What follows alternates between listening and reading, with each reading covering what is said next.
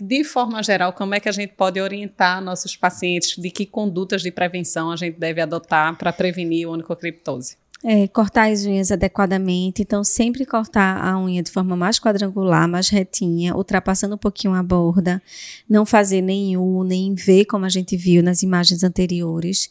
É, evitar os calçados de bico fino ou calçados apertados, no caso dos homens. Tênis também, tênis muito apertado. comum. É. Lembrar, eu sempre digo, tênis é um número a mais, tem que ser. É, tem pra- que ser pra- maiorzinho, como um é. raciocínio da corrida, né? Isso. Então, é, ter esse cuidado de calçado fechado.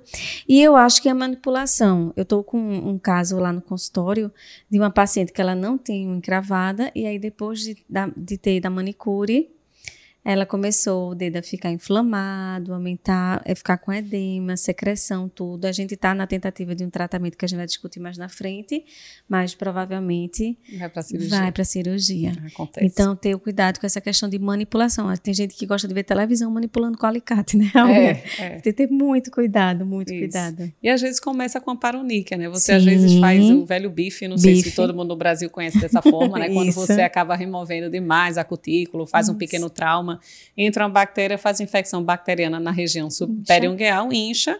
Então aquele tecido perungueal fica com um volume maior, ultrapassa a lâmina e a unha passa a encravar. Então não necessariamente é só o corte errado. Então qualquer processo que vai estimular o aumento do volume tecidual em torno da unha vai predispor a onicocriptose. Então às vezes começa assim num velho bifezinho de manicure ou de você cutucando em casa de forma inadequada. Exatamente.